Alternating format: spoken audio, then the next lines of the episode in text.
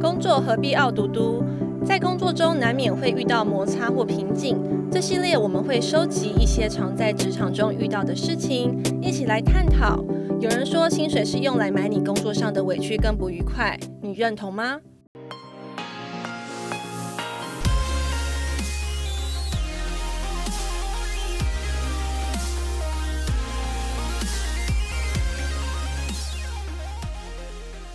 大家好，欢迎收听人生二三四，我是 Doris，我是 Writer 小张。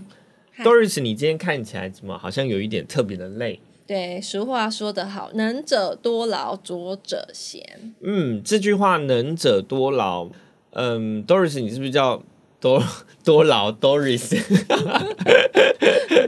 你的取名跟这有关吗？没有，那以前英文老师取的，哦，可是他已经预测我的未来了。嗯，我我觉得有可能。究竟是能者多劳还是忍者过劳呢？啊，忍者过劳嗯是忍耐的忍，对然后忍到过劳。对，那阿东，你觉得你是能者吗？能者我不敢说，但是忍者我是有过的啦。我的朋友小美啊，她在一家大型企业工作，她应征的职位是负责外国客户的业务。但是刚进公司的第二个月，她就碰上疫情了。那外国业务本来就比较少，老板就请她支援呃同事小强的工作。那那时候小美还在试用期嘛，她就不敢拒绝。嗯，小强就跟小美告白，然后他们就在一起了。没有没有没有反正，工作没什么事嘛，对不对？不是啦，小强就把最难沟通的客户丢给他，反正老板说，哎、小美你要来支援我的工作嘛，那小美只好硬着头皮，她都接了下来。小强他的工作时间分配有问题，所以他常常客户各种疑难杂症，他找不到小强就找小美。久而久之，大家客户都会直接去找小美，那小美就仿佛成了小强的代理人。嗯嗯嗯，然后等到过了试用期以后，小美觉得啊，反正老板不会把我废掉嘛，她就逐渐的熟悉公司的企业文化，才突然发觉，哎，我怎么一直在帮小强做事情？那这个事情做得好是小强的功劳，那做的有纰漏的话呢，就是我的责任。嗯，这样听起来，小美跟小强应该算平行单位，对他们并没有直属的上下层关系，对所以他等于说把工作交给小美，也算是疫情之后的得利者。但是他也真的很敢，他就这样子把工作交给了小美。对啊，因为他想说，反正老板都已经交代他做，他不能不做。嗯嗯但是他同时他也有做好这个平行管理，啊，对，他有在会议上就是以前辈的角色，毕竟他是资深同仁嘛，嗯就会夸奖小美说：“哎，小美是我带过最优秀的同事啊，他常常举一反三，我只要六十分东西，他常常会给我八十分的东西啊，我觉得很惊喜，他是很棒。嗯，这样小强听起来也是个优秀的人才。哎，不是，是所以他才可以把工作丢出哎，去。对对，没有啦，我们不可以鼓励老油条啦。对但是说他其实算是控制的蛮好的，但是小美应该要来一点绝地大反攻。对，然后小美就觉得我在工作量少的时候，我帮忙我当然没有问题。但是可恶的是，现在疫情比较减缓了嘛，那我的客户也回来啦，我不可能只做我的事情以外，还要去做你的事情嘛，我天天加班。那小强呢，他是资深同仁，他五点半到点，他就准时拍拍屁股就下班了。所以这时候小美就想说，哎，我应该把这个工作还给小强，毕竟本来就不是我的工作。我觉得新人都很常会遇到这个问题，你想要把接下的工作，然后你已经在做的工作，再把它丢回去。对，比较难。这件事几几乎不太，几乎不可能。对啊就是只要是公司菜鸟新手要还给老员工，这件事几乎办不到。对，本来你做得好好，你现在突然说不做，谁要结啊？嗯嗯嗯。那他有跟老板反映吗？因为这本来就是小强的工作。有啊，但是老板他根本不在乎啊，反正客户的问题能够顺利解决，不要呃跑到我这一关就好了。事情是小美或者是小强做，其实一点也不重要。当然了，也会他也会说一些好听话，你知道怎样安抚小美嘛？小美啊，你也知道小强他工作太忙啦，呃我知道你很优秀啊，你一定可以胜任的，毕竟能者多劳嘛。嗯嗯，那他应该也有同步去讲说啊，毕竟我们现在是共体时间嘛，然后吃亏就是占便宜啊，所以能者多劳啊你。说职场的经典对对对，三三个骗局。好，没错，我们就要进入今天的主题：能者真的多劳吗？还是只有你最听话最好用？那小美这个案例呢，在职场上层出不穷，有一个就有第二个，还有千千万个小美们。所以要加 S。对，因为是小美们，对对对，这些 小美们呢，都是任劳任怨、低头默默的去做，而且她还做的不错。其实站在老板的角度想，就说，哎，我把工作交给这些小美们，其实我最放心，我不但省时省力，我也不用三催四请，她就主动送上门来，然后也没有怨言。这么好用的人才，我当然是多多益善。就是呃，老板的这种洗脑统一话术。对洗脑统一话术，能者多劳，你担待这样子。对，可是讲到这个，其实我觉得能者多劳这句话应该是用在我们员工对自己说的，而不是老板对我们说。怎么说？嗯，就是他跟我说了这个故事以后，我就在思考，当我老板下发了一些本来不是我原职工作的任务的时候，我应该怎么想？嗯，如果我正向思考的时候，我都会想说，嗯，老板一定是看中我的才华，他觉得我很有能力，所以才把工作交给我。所以这个观点其实是正向的，对就是正能量满满，自己肯定自己。对，就是乐观一点想，能者多劳可以是一个自我修炼的心法，它用来提升自我的能力，勉励自己。但是如果从主管的嘴里说起来，好像就有那么一点点微妙的感觉。的确，有没有想过这种能者多劳的情况，可能是主管本身就有一些问题，或者是呃一些其他因素，可能是内部人员人不够啊之类的。对，因为如果你很好用、很听话，你就要负担别人的工作嘛，因为别人做不完。当然，如果最后老板看到你的努力，给你升职加薪，那还好说。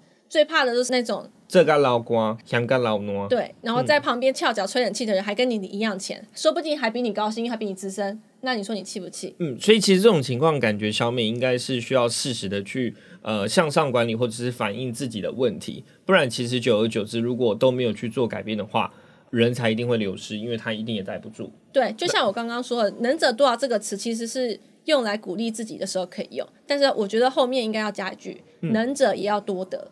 刚刚讨论的好像就是负能量偏多一点，那其实我身边有蛮多朋友也蛮喜欢“能者多劳”这句谁？话，请问是谁？他们觉得这是一个赞美，就像我。人力银行，它就曾经出过一个报道，就是有三招帮你辨识你是能者多劳还是仁者过劳。不论是你已经在水深火热之中，还是隐约有看到，哎，好像你已经成为忍者的苗头，你就可以跟我们一起来检视一下自己。所以，我们是可以透过这三招，知道我们是不是能者多劳，或者是我们其实是过劳的受害者。第一个就是你得到的报酬是否跟你的多劳程度成正比，就是我刚刚说的那个忍者也要多得。当老板交给你一个任务呢，觉得你足够优秀，可以做得好，那你也不负众望，努力完成，而且有不错的成效，你得到报酬，其实就代表老板对你真正的心意。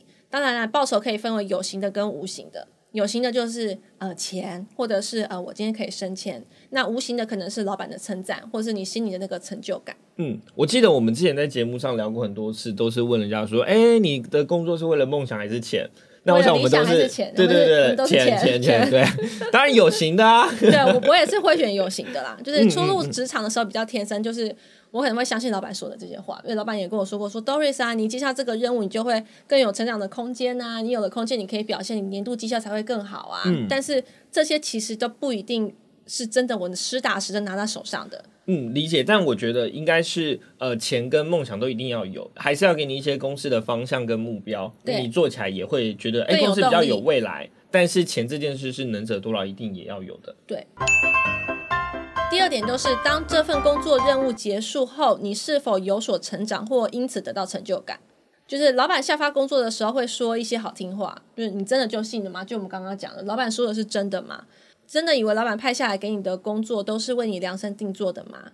只有你的能力才有办法以最高品质解决这个问题吗？嗯，就算你是千里马，但老板和主管也未必是启发你的那个薄热。对，很多时候或许搞不好只是这个工作太难啊，或客户太难搞，就是耗费的时间太多，就是根本没有人想做才会丢给你。那你菜你就去处理这个事情。况且你还有你自己本职的工作，如果我们今天精力有限，我还要额外拨心力去处理自己的，反而也没有做好，然后额外工作也没有做好，更得不偿失。所以其实这个时候大家可以去评估说这些任务是不是可以让自己有帮助的。对，就是你做完这个有没有成就感？嗯嗯，因为有时候像我我们如果在就是变化比较大的公司的时候，有时候新的任务下来，反而刚好呛死呛死是自己喜欢的，哦，那也有可能就是哎从中会得到成就感，或许真的可以成为那个伯乐，但我觉得这每个人不一定。第三点，在这样的工作状态底下，你是心累还是身体累？这有个故事可以比喻一下。如果今天我们有有两份工作，然后 A 工作我每天得花费十个小时去工作，而且我假日还要偶尔加班。但是 B 工作我是每天准时上下班，见红就休。但是两家公司的压力其实都不小，两家压力都一样大，对对，都一样大。然后一个是呃上班时间长，假日还要加班；一个是准时上下班。对，就是见红就休这样子。嗯嗯那可能大家听你刚刚这样讲，可能很多人会认为 A 工作一定是比 B 工作还累。对啊，但事实上是，如果我今天我在 A 工作，虽然我的工时很长，我的生理也会很累，但是职场环境是我喜欢的，而且我每天都在学习新的东西。我学了一个新的东西以后，我还会有成就感。重点是公司又很舍得给报酬。我每天我都睡得不多，但是我隔天还是满满的梦想，觉得我要为工作努力，然后同时我的分红还会可以变得更多。嗯，这感觉都是比较年轻一点的职场人。然后 B 工作呢，虽然是可以准时下班，但是他一个人要做三个人的工作，他不但烧脑还劳心，他做的再多，他薪水还是一样没有增加。但是如果今天出包了，大家都会怪你。所以生理上的累，其实睡一觉就可以恢复。但是如果是心理上的累，其实就是一直在损耗我们的内在能量，久了就会产生工作倦怠。这篇文章就是要透过我们自己去检视这三个问题。第一个就是你得到的报酬是否跟你的多劳程度成正比。第二个是当这份工作任务结束以后，你是否有所成长或是得到成就感。然后第三个是在这样的工作状态底下呢，虽然身体累，但是每一天都期待上班嘛。如果这三个问题有两题以上，你的答案都是对，就是比较没有说啊，天哪，明天又要上班，好烦哦的那种状态产生，那就恭喜我们是确实是在往能者的路上前进。嗯嗯嗯但是万一以上皆非都是 no，那不好意思，你不是能者，嗯嗯，你是忍者。对忍耐的人，嗯，对啊，就是当我们意识到自己可能只是忍者的时候，就是要斟酌一下眼前的情势啊，仔细思考是否想要就这样子过了一生，就除了爆肝什么都没得到，那就得不偿失。那如果我三个问题的答案都是 no，那我发现我是忍者哈特利，那怎么办？经理人就提出了几个妙招，然后大概有四点。第一点就是我们可以要求给予时间评估，并把话摊开来说。当别人提出要求的时的时候，我们不要当烂好人，我们就立刻说 yes。可以请对方等一下，给我一点时间去考虑。或许你就会发现，哇，其实自己没办法承担额外的工作。然后，而且把话摊开来说，如果我今天协助你去做这个事情，我可能就没办法完成我本职的工作。嗯，当我有足够的时间去评估跟思考，就能提出合理的理由，跟对方陈述我不能帮助他的原因。帮一次之后就会一直在帮下去。第二点是讨论事情的轻重缓急，跟对方讨论这项新的工作是不是值得你放下手头上的工作优先处理。轻重缓急可以是一个关键词啊，你可以提供你目前负责的所有的专案的清单，是需求排出排程。如果今天这个新任务来了，你要思考说这个新任务应该放在排程的哪里。不仅有助于同事了解你正在处理的任务，同时呢，也可以让老板看到工作进度都掌握在自己的手里。这样，呃，而不是埋头苦干，反而老板最在乎最重要的 case 没有在及时的被完成。三，积极诚实的保护个人的界限，就是其实自己是最清楚自己能力的上限啦，就是清楚的画一条个人界限。一旦我接下这个工作，我如果不能在规定的时间内完成或达不到老板的要求，就对自己一点好处都没有。如果你要在这个工作上扮演领导者或是重要的主心骨，你就要先去衡量，并请主管协助确认工作的优先顺序。当然你，你必须诚实，而且不带情绪的说，目前我的工作已经蛮多了，如果再加上这个任务，我可能所有的工作都会有影响。那老板可不可以你协助我看要怎么办？对，但是当你发现你的老板或者是主管过度依赖你的时候，你也必须要调整这个个人界限部分。嗯嗯，就像以前我们国小的时候会有男生女生三八线吗？对楚河汉汉界这样。然后如果发现以上三点方法都没有用，对方反而越来越过分，那我们只要使出最后一招，什么招？嗯三十六计？吗？真的假的啦？直接辞职没有啦。我们就是可以想着把问题丢回给对方，嗯，这听起来好像有点不负责任，但是有时候不失为一个方法啦。就是我们可以跟对方说，我手头上还有一些我老板交办的工作，我都还没有做完。但如果你今天你觉得这个工作呢需要急于优先完成，那麻烦你去请示我的主管。嗯嗯，有点像是四两拨千斤，但其实是呃用比较婉转的方式，不破坏感情的方式去回他。对，这样就能把问题都先、先还给对方。都说白一点，其实说在开始执行这个工作之前，本来就不是你的责任，是他的工作嘛。嗯，今天跟大家分享了如何判断自己是能者多劳还是忍者过劳，以及如何避免这样的情况的相关小范例。在职场里，我们可以仔细观察先前过劳的前辈们，他们是已经躺平在沙滩上，还是已经步步高升，呃，当大主管了。那这些现实呢，都可以帮助我们更清楚、直观的了解，这是不是我们想追求的愿景。我们都知道，在感情里，我们不要当工具人；那在职场上，我们也要细细的去看一下自己，不要老是被当那个呼来唤去，最后还得不到良好回馈的工具人。